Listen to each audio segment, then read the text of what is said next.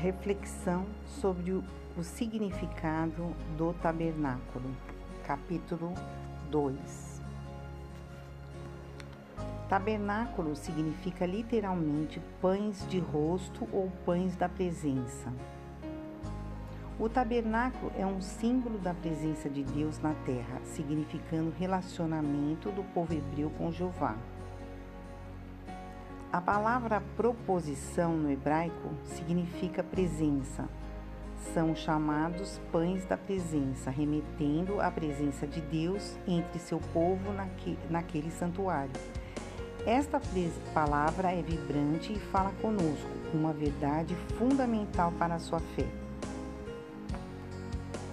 Êxodo 25, 22 e ali virei a ti e falarei contigo de cima do propiciatório no meio dos querubins. A arca da aliança era uma lembrança para o povo. Deus estava ali. Quem tocasse na arca indevidamente morria. 1 Samuel 6, 19 e 20.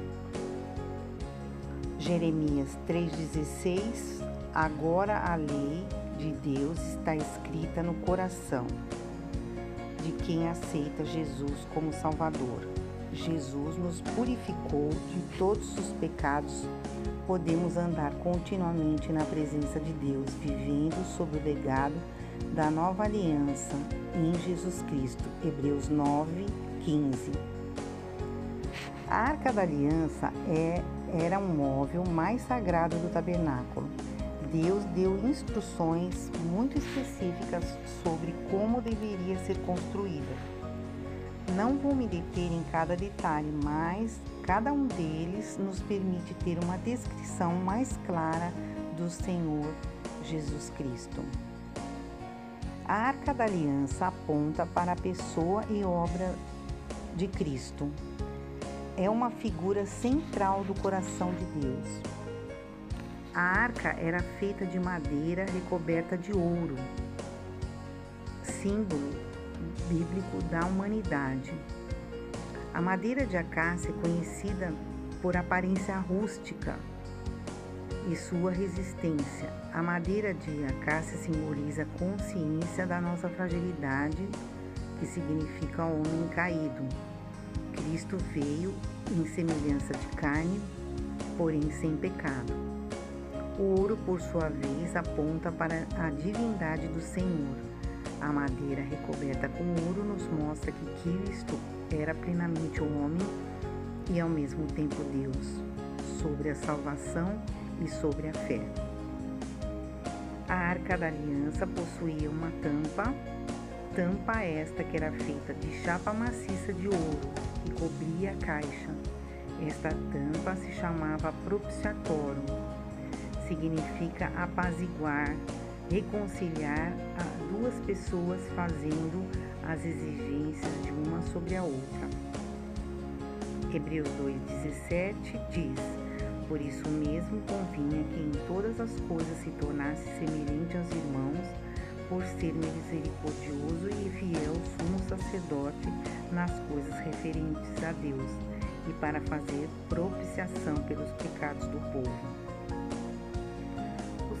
Jesus fez um sacrifício vicário na cruz. Segundo o Dicionário Bíblico Universal, foi uma expiação do pecado por meio de uma vida dada em substituição. Também encontrei outra palavra bem oportuna, que é a intercessão por nós através do exemplo de Cristo, para obter perdão de culpa.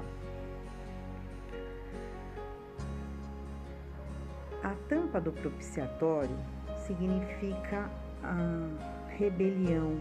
Êxodo 25, 17. Era muito perigoso para qualquer pessoa naqueles dias levantar o, o propiciatório e descobrir os pecados e a rebelião que Deus tinha, tido, tinha sido coberto.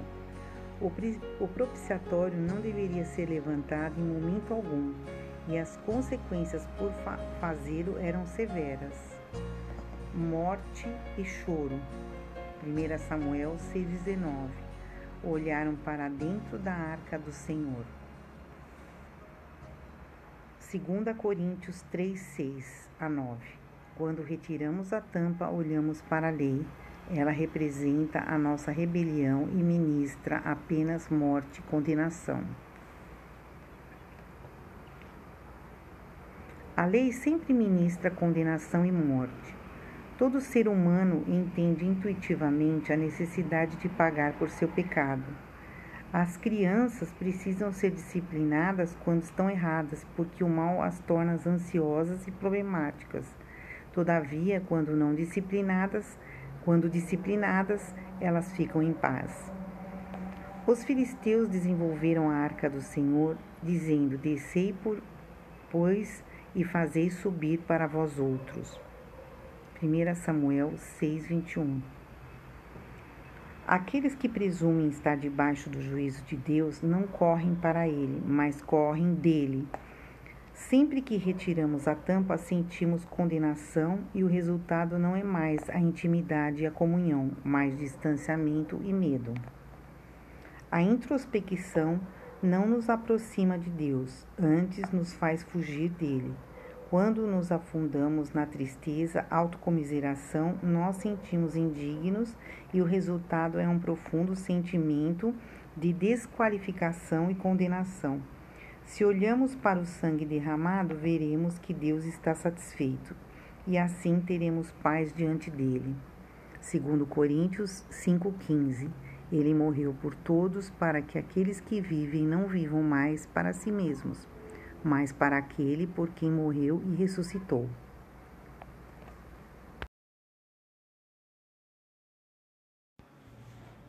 A direção. Êxodo 13, 21. Durante o dia, o Senhor ia diante deles numa coluna de nuvem para guiá-los no caminho, e de noite numa coluna de fogo para iluminá-los. Assim podiam caminhar de dia e durante a noite. As nossas orações são a nuvem de glória de Deus. Segunda Crônicas 7, de 1 a 3.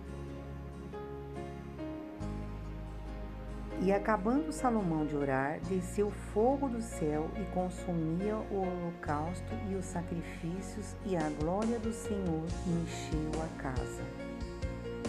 E os sacerdotes não podiam entrar na casa, porque a glória do Senhor tinha enchido a casa.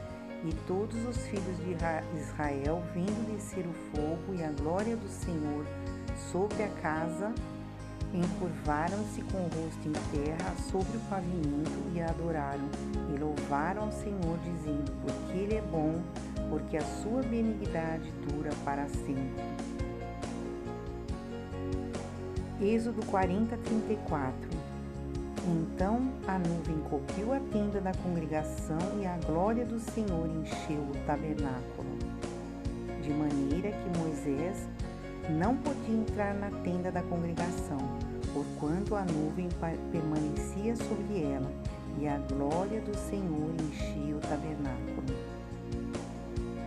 João 1,14 porque já é manifesto que vós sois a carta de Cristo, ministrada por nós e escrita não com tinta, mas com o Espírito do Deus vivo, não em tábuas de pedra, mas tábuas de carne do coração. E é por Cristo que temos tal confiança em Deus. A palavra como influência na alma. A palavra é uma oração de fé ou um ruído. A, apenas ouvir uma mensagem da mesma forma que ouvimos barulho na rua ou um som de ar-condicionado não consegue compreender o seu real valor do sentido da palavra, porque a ação no automático das nossas emoções e, consequentemente, fora da presença, a a presença nesta hora é importante.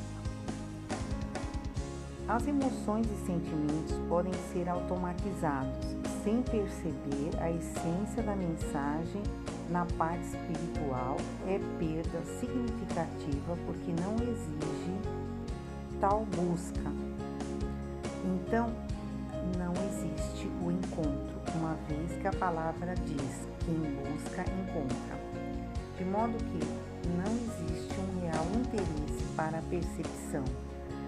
A fé espiritual age por meio das nossas percepções no mundo e do mundo. A palavra de Deus age como um vento forte sobre o indivíduo que, há, que derruba a dor de quem sofre, leva embora a sua dor e destrói o seu pesar.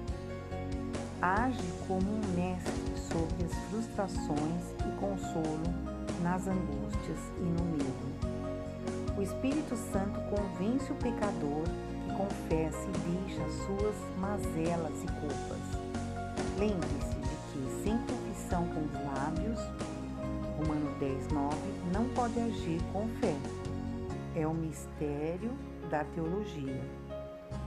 A própria confissão exige fé, porque oramos agora em Cristo. Estamos no caminho segundo seus passos e conselhos. Estamos, amigo leitor, em aliança com Deus. Como poderíamos ser aconselhados se não estivermos diante dos nossos dilemas da vida? Se andamos distraídos fora da presença nas ações para as resoluções dos nossos problemas.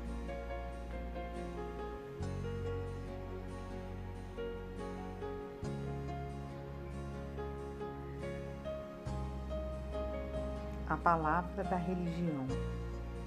A palavra é um significado importante que corresponde à sua fé imunar. Tem mais que um significado, é a razão do funcionamento da fé que emana da sua existência, um poder superior, invisível, eterno, do qual estamos inseridos como ser humano a força do emuná é o agarrar-se, como se agarra a algo de maneira firme. Agarrando o homem à sua essência de vida, ela o possui, porque a sua essência confirma a sua natureza. A palavra crença é uma confiança familiar, um credo doutrinário, uma cultura dos povos ou um enigma, um ensino familiar. O porquê ocorre, ocorre isso com o pensamento? Porque existe um apego a tudo, ao ensino, padrão familiar, estão todos no nível inconsciente. Sempre tem significado errôneo na sua realidade. Age como um sofisma, um conceito errado do pensamento do indivíduo ou da sociedade que devem ser quebrados, ou seja, deve haver um entendimento consciente para a mudança de mente. Não corresponde à verdade, nem íntima e nem através do seu nível cultural e social. Uma crença pode vir dos pensamentos, onde se acredita no poder de uma unção com óleo ou um copo d'água, um lenço, sal grosso possam vir atender uma necessidade do indivíduo, mas infelizmente não pode ser desta forma, não é real. Existem exceções e casos à parte, longe de querer mudar a sua fé. Até mesmo porque nela repousa o poder divino de cada indivíduo. E, ou, e outros podem pensar a respeito de ter crenças sobre o dinheiro de que o dinheiro é sujo ou que o dinheiro lhe trará uma felicidade. Tem várias crenças ou pensamentos sobre o que o dinheiro poderá fazer por você. A partir do que toda crença tem um raciocínio falso, portanto, não é verdade. Leitor, o que é verdade sobre o dinheiro? O dinheiro não é nada, é um objeto inanimado. Quem se utiliza do dinheiro é que possui a vida. Logo, a sua habilidade com o dinheiro é que fará algo por sua vida. A sua habilidade é que lhe trará os benefícios da utilidade do dinheiro e, assim o fará bem-sucedido.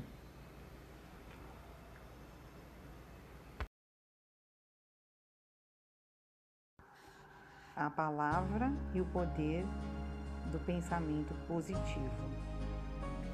O fato de sermos positivos em nossos pensamentos vai ajudar para que tenhamos mais atitudes que possam construir mais facilmente o que desejamos, pois a conduta da positividade é a favor da sua identidade como ser humano. Quando possuímos pensamentos bons, é evidente que estes contribuirão para o nosso auxílio mais facilmente, porque o positivo da dor é a esperança e o positivo da tristeza é a alegria. O positivo da dificuldade é o empenho e o da maldade é a bondade. Então as nossas lâmpadas ficarão mais rapidamente acesas.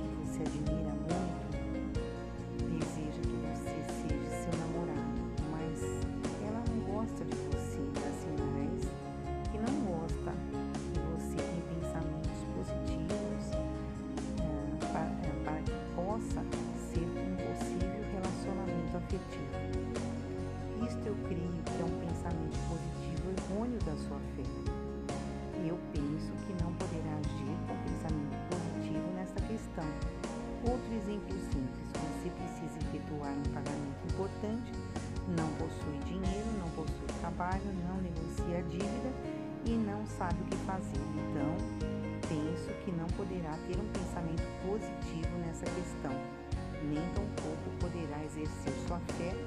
A minha opinião é, é a minha opinião apenas. É um assunto controverso, questionável da fé individual de cada pessoa. Um fato real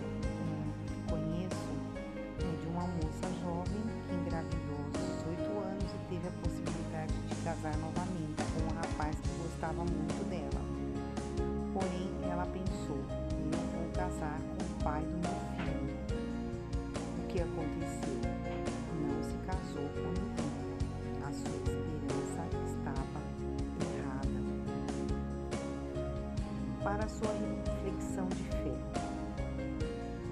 uma jovem pensou: quero casar. Decidiu e se pôs a orar a Deus com esperança e fé. Conheceu pessoas, porém ela esperou na sua fé, não foi pensamento positivo.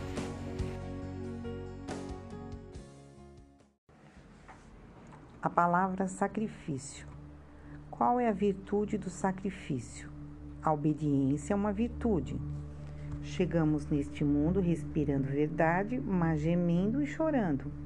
Sentir as dores do parto nem sempre é fácil. Existe um tempo para ser cumprido em que a, a espera exige de nós. Neste instante, temos tomamos as providências a respeito das necessidades do bebê.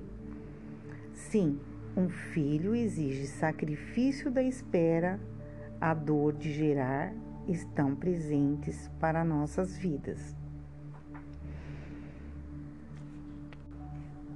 Reflita agora comigo, caro leitor: sacrificar para gerar ou para sofrer? As escolhas pela fé devem resultar em sacrifício para gerar algo positivo. Por exemplo, um curso, uma viagem, uma construção, um restabelecimento ou uma cura de enfermidade física.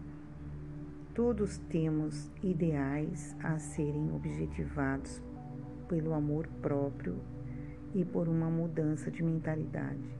Se buscarmos com fidelidade e com integridade, com certeza poderá ser realizado através das nossas ações de fé.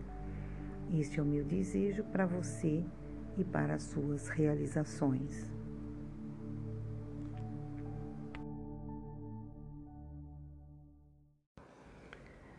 A cultura da fé.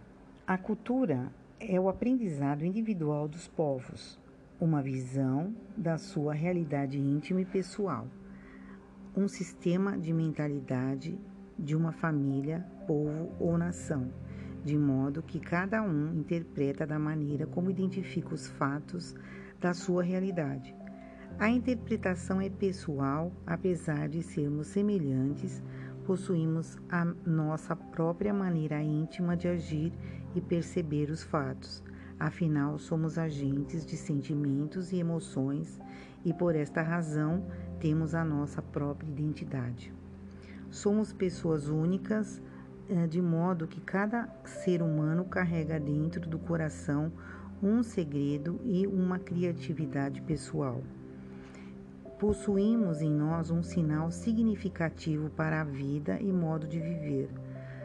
Nossos sonhos são a nossa expressão de vida, por isso agimos na direção dos nossos sonhos ou dos nossos desejos. São os, de, os nossos desejos e sonhos o que faz sentido real à nossa existência humana. Eis uma dádiva do ser humano se tivermos desejos, caminhamos na direção deles. A cultura de um povo vai além das suas realidades sociais e econômicas. Ela se forma através dos seus sentimentos e emoções, incutidas na sua existência familiar e cultural. Caro leitor, meu desejo é contribuir para o entendimento da verdade humana em que estamos contextualizados a sua existência humana. A vida social exige o nosso poder de razão e entendimento sobre os nossos sentimentos e emoções e deve determinar isso na sua vida pessoal. A única ciência que poderá instruir você para dar sentido à sua existência e para dar direção à sua vocação e compreensão dos fatos, a realidade das verdades do ser humano é a teologia. Então compreenda o que quero dizer. A teologia diz você obrigatoriamente no sentido você deve usar a razão para parar sentimentos de revolta, medo, intolerância, ciúmes, inveja e ódio. Caro leitor, não existe ensino e nem ciência mais proveitosa que a teologia aplicada na vida pessoal e racional do ser humano. A cultura da religiosidade é diferente.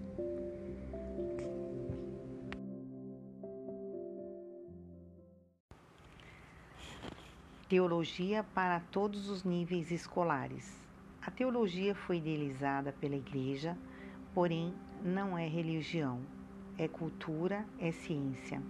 Identifico, ressalto e comprovo como ensino correto, útil e principalmente para toda a humanidade recuperar sua identidade particular e também espiritual da mente humana. E proponho para todas as escolas de nível primário, médio e superior. Essa identificação é muito importante porque tem a ver com o nosso bem-estar e a nossa individualidade pessoal, integridade física e vocacional. A teologia não fala a respeito de dogmas, preceitos, leis e rituais. A teologia é a consciência ativa da alma humana as pessoas, ainda que estejam na liderança de uma nação ou povo, não conhecem e não concebem a necessidade de contemplar o lado espiritual do indivíduo. O autor da teologia é o autor da beleza de toda a criação. A teologia é pessoal, orgânica e vocacional. O ser humano deixou a racionalidade no passado e hoje se aprofunda em todas as áreas. Daí o motivo de estarmos onde estamos. Confusão e enganos existenciais do indivíduo e para sua vida em sociedade, onde nossas emoções e sentimentos estão fora de controle. Teologia não é religiosidade, nem pode estar sob o domínio da religião. Não é lei, não é dogma, não é credo, é a ciência do espírito, da mentalidade humana. Teologia é a cultura que revela ao indivíduo seus desejos e anseios. Desta feita é oculta a visão natural, mas é entendida através do conhecimento da teologia, é, devendo ser interpretada como história da vida dos autores de livros da Bíblia Sagrada. O ser humano não é um ser espiritual com mentalidade espiritual. E a falta da ciência da teologia é o principal motivo do sofrimento humano e desordem psíquica. A falta de visão espiritual e do não conhecimento de Deus gera uma realidade nociva à vida do ser humano e perda da, da sua identidade. O conhecimento de Deus e a sua humanidade são conceitos da teologia para que seja aplicada na vida individual da mente humana, o que influirá de forma assertiva na sua conduta e no seu caráter do comportamento humano.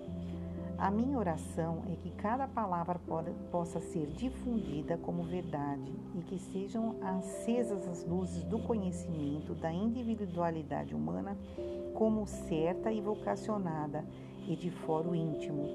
Oro pela palavra do Evangelho que diz: Desperta tu que domes e Cristo te esclarecerá. Efésios 5,14.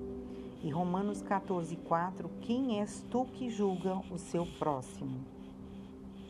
Nossos sentimentos e emoções são contra a nossa própria existência. Nossas concepções do mundo não podem ser visualizadas.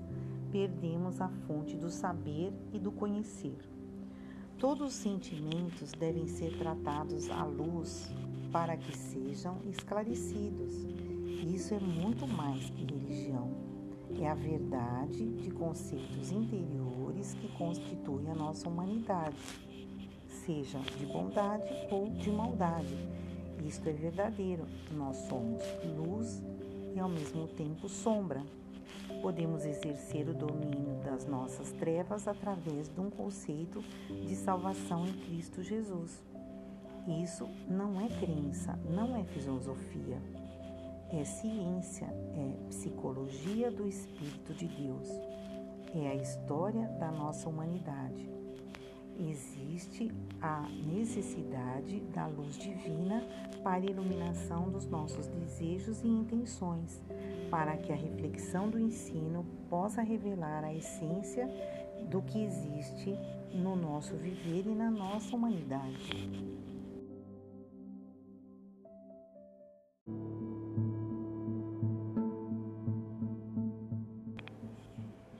Conduta da fé. Aquele que tem dúvida e come está condenado, porque não come com fé. Tudo que não é de fé é pecado. Romanos 14, 22. Somos herança genética de nossos pais, uma verdade, e através desse fato somos parecidos com eles. Desta forma, possuímos, na mesma forma, a herança genética de Deus do Deus eterno em nossos corações, porque fomos feitos à imagem e semelhança do Pai eterno. Ela contempla a sua glória em nós através do seu dom espiritual. Ele é o nosso Pai espiritual. Deus é espírito e autor de toda a criação. Qual é o dom de Deus que está impregnado em você? Deus o contemplou para a eternidade. Salmo 139, Gálatas 1,15, Isaías 42,8.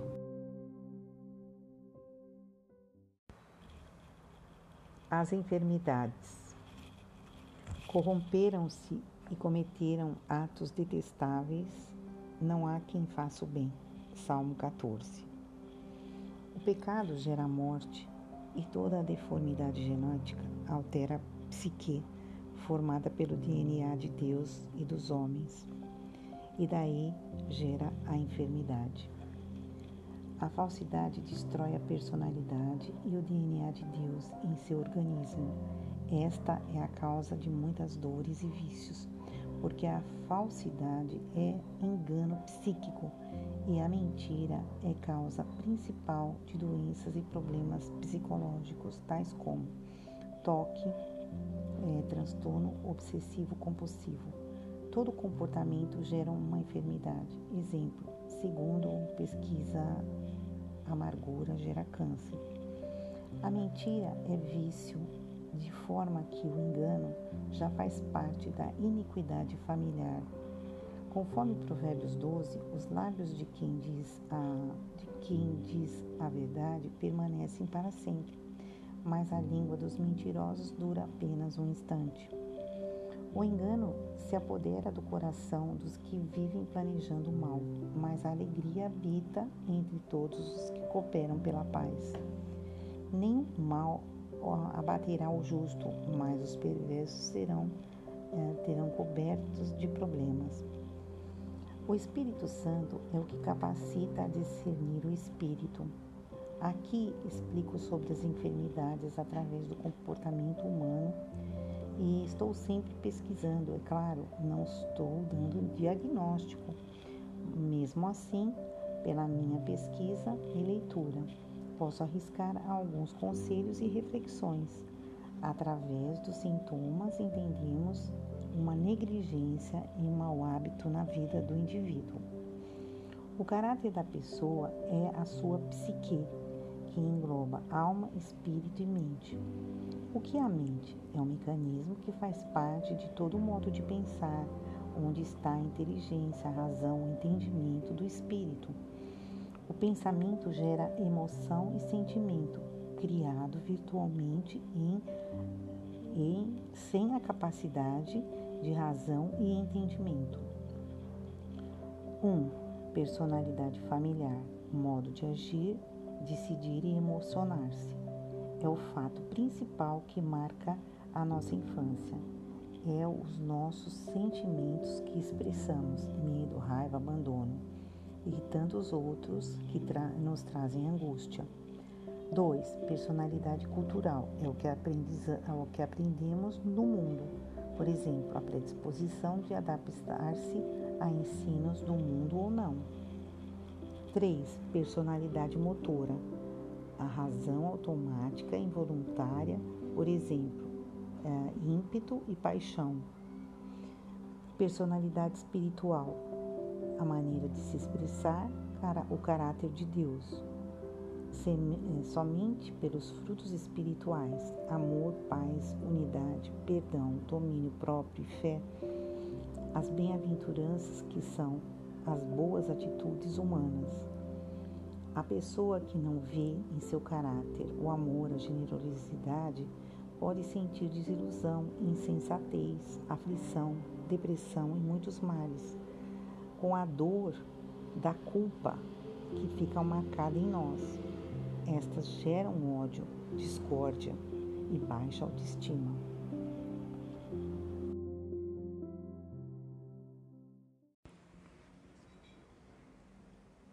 O engano é opositor da fé.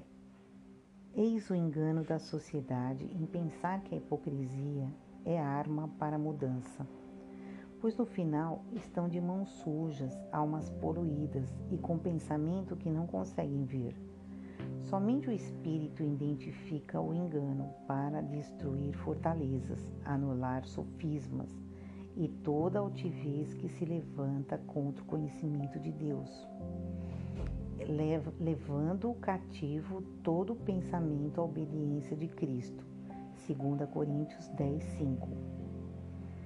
A palavra diz em João 6,63: a carne para nada se aproveita significa que não é porque sentimos que isso tem proveito.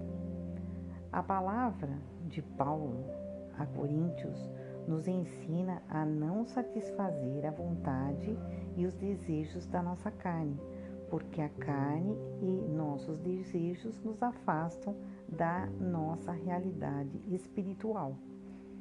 Então a palavra me serviu de âncora por muito tempo na minha vida, o que facilitou a compreensão do mundo e discernimento quando proferido com dolo. A palavra da compaixão. No mundo existem duas formas de agir: julgamento ou compaixão. José Roberto Marques. O julgamento traz pena ou dó. O julgamento traz ira. O julgamento traz consigo medo, porque será julgado talvez com a mesma medida. O ódio faz você se odiar. Mude o paradigma para a compaixão. Seus pedidos não serão aceitos, o que causa dor e culpa. O julgamento é a causa da dor humana e a razão do sofrimento da sociedade, do mundo em que vivemos. Acordemos para a fé.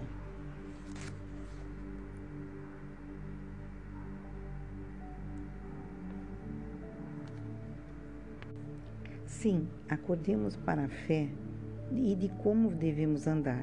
Existe uma necessidade de sermos humano e acordar a nossa consciência para a vida eterna da alma. A vinda das ciências e dos mestres em coaching tem feito grande obra de iluminação para o ser humano acordar em vários aspectos da vida e também para ter mais qualidade de vida. Creio que Jesus mora dentro de cada um de nós. Ele nos deu a eternidade para a vida.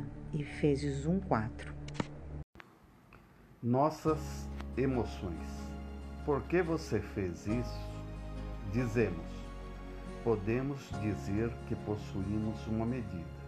Certamente somos indagados. Por que você fez isso? Qual é a razão? A resposta é: nossas emoções são ligeiras. Somos ciumentos, somos comilões. O que ocorre? O nosso pensamento está em ver o outro. Por que fazemos isso se somos praticamente iguaizinhos? Não, talvez sejamos parecidos. Bem, possuíamos qualidades e defeitos, mas não é para sentir culpa, ok? É para mudar sua direção. Nossa vontade e o nosso desejo é sentir emoções fortes. Subir num monte bem alto, talvez a uns 3.800 metros de altura. Pode ser também um desejo mais suave, partilhar um jantar com amigos ou outro desejo qualquer que sintamos vontade. A sociedade diz que somos seres sociáveis. Ah, eu tenho minha dúvida sobre isso. São tantas as questões dos dias de hoje, do amor ao ódio, da vida à morte mais vil. São todas as coisas que estou aqui pensando como devo elaborar isso para a sua vida. O que quero salientar é que o nosso corpo é, na verdade, um poço de muitas necessidades e que não conhecemos muitas vezes porque andamos muito depressa porque queremos subir Alpes suíços ou escalar uma trilha. A cada dia podemos ter vários desejos e sensações que não sabemos administrar. Queremos sentir prazer e bem-estar no corpo, sendo que muitas vezes queremos ser felizes, custe o que custar. Nesse instante podemos gastar demais, podemos fazer coisas que não fazem bem para a nossa psique e eu sinto lhe dizer que não existe satisfação à medida que você se desinstala de si mesmo, porque um desejo pode ser uma resposta de, de prejuízo emocional. Eu vou lhe explicar de outra maneira. Vou contar a você um estudo que fiz a respeito de nossa biodiversidade. A natureza é feita de equilíbrio. Tudo tem harmonia e serenidade. Existe perfeição e equilíbrio na natureza. todas as coisas subsistem por si mesmas. Existe um fluxo contínuo onde todos têm sua porção. Quando existe desperdício na natureza, porque onde existe o desperdício, existe o desequilíbrio da falta. A natureza é pacífica, absorve, absorve tudo, nada se perde. No solo e na natureza nada é perdido. Não existe o desperdício. Qual é a verdade espiritual sobre nossas escolhas? Autocontrole, administrar para não haver desperdício. O que precisamos então é uma medida. Isso é importante. Compreender que se você desperdiça uma área da sua vida, isso vai gerar uma falta em outra área. Pense comigo, vamos buscar recursos para administrar nossa emoção. Que tal uma capacitação na medida certa? O que ocorre quando existe um desequilíbrio? Gera pragas. Esta é uma lei universal e esse excesso poderá afetar seriamente nosso corpo, alma ou espírito. Todo desequilíbrio tem a ver com desperdício, que gera falta e, por consequência, o mal invade. Todo vício gera sérias consequências para a sua saúde física e mental. Adoecemos na mente primeiro, depois no corpo. Se pudéssemos identificar por que precisamos de tantos itens, qual é a verdade espiritual sobre nossas escolhas? A real intenção nossa. Uau! Poderíamos ter a capacitação para o não desperdício. O que precisamos é uma medida certa. É importante compreender que se numa coisa você desperdiça, vai faltar em outra área porque nos foi dada a graça para nossa compreensão e recursos para administrar nossa emoção. Ele nos deu e dará capacidade em nós para identificar nosso bem-estar, esse equilíbrio da medida certa.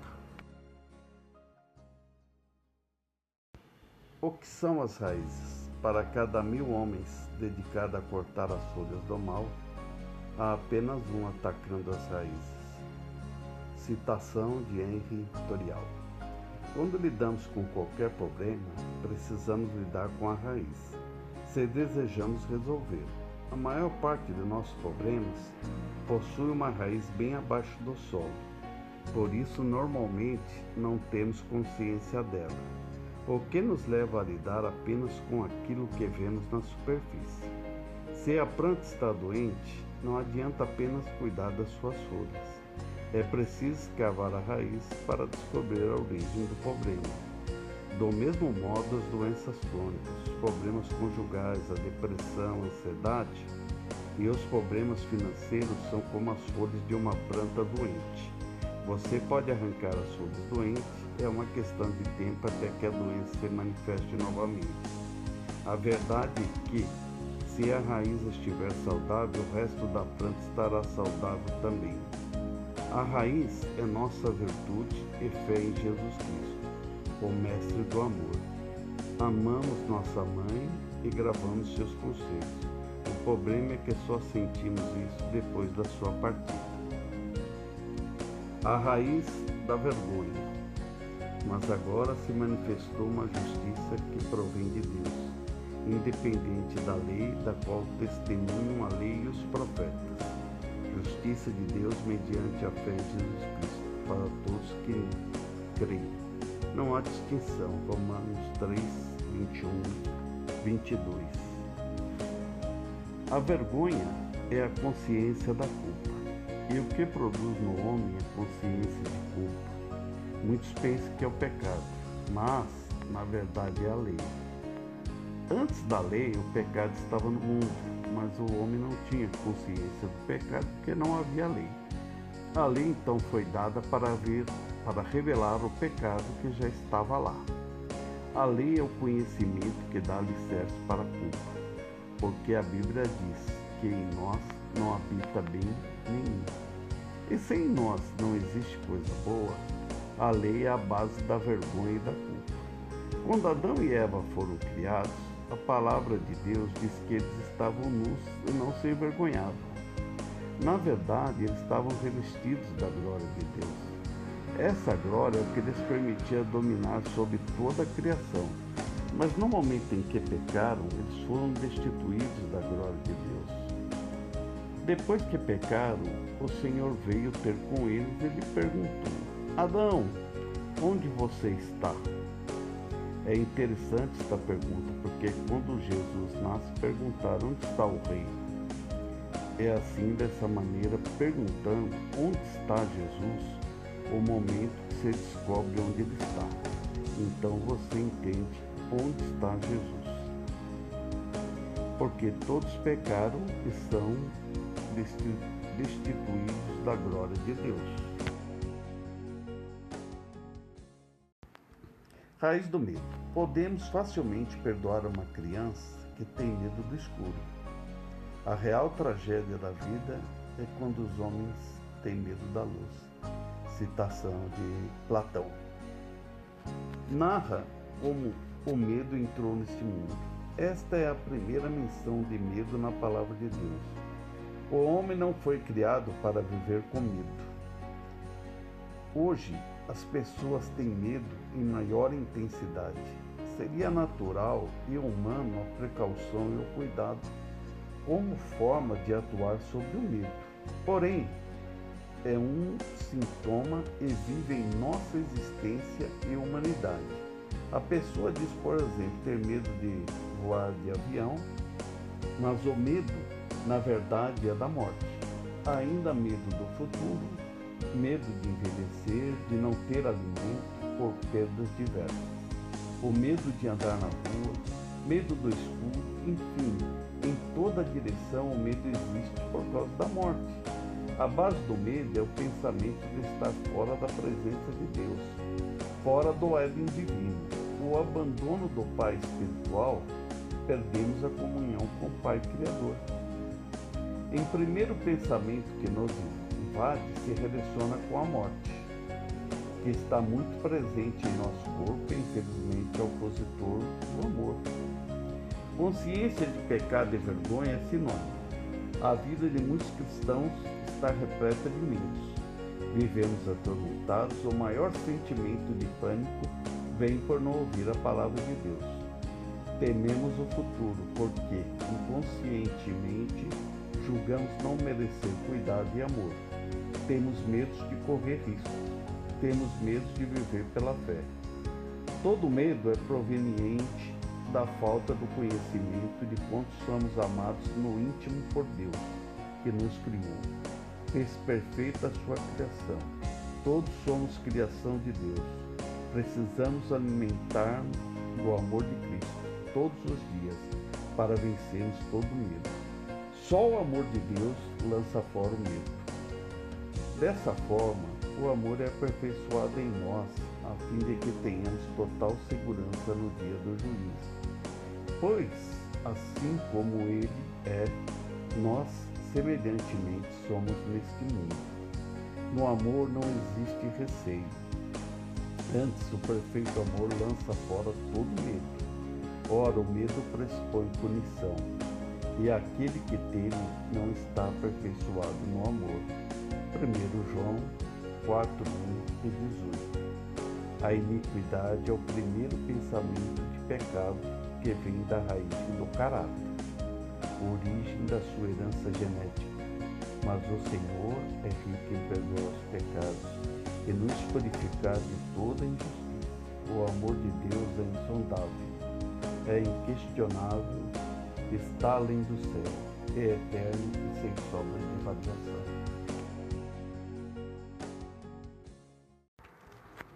Raiz de justiça própria. Uma passagem bíblica que muitas vezes nos traz dúvidas e questionamentos é o relato de Jesus sobre a figueira improdutiva.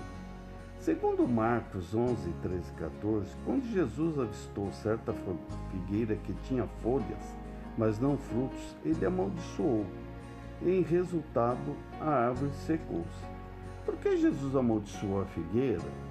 Existem vários comentários importantes que podem explicar a atitude de Jesus. Porém, quero levar em conta um, em especial, porque eu achei muito compreensível. Jesus estava, na verdade, falando com relação à justiça da igreja, principalmente todos os ritos que sempre representavam a justiça própria. A justiça própria e o julgamento são a razão de tantas insatisfações. Geram tormentos na alma, infelicidade e sofrimento. Jesus procurou frutos e não estavam ali. Apenas a folhagem exuberante. Jesus odeia as nossas cerimônias e nossas ações de justiça própria, porque não trazem frutos, é uma árvore infrutífera. Quando Jesus amaldiçoou aquela figueira, estava amaldiçoando toda a forma de justiça própria. Principal razão das comunidades nas quais existiu engano em seu cerimonialismo e perfeccionismo. Jesus é a nossa justiça. A justiça de Cristo é representada primeiramente pelo seu amor, bondade e compaixão. Ele deu a si próprio. Não existe amor assim. Ele nos imputou toda injustiça de pecados somos justos diante de Deus, porque Jesus é o único que pode perdoar os nossos pecados. Somente o Filho do Homem, Jesus, tem o poder na terra para perdoar pecados. Lucas 5:24. Aquele que tem os meus mandamentos e obedece a eles, esse é o que me ama. E aquele que me ama será amado por meu Pai, e eu também o amarei e me revelarei a ele. João 14, 21.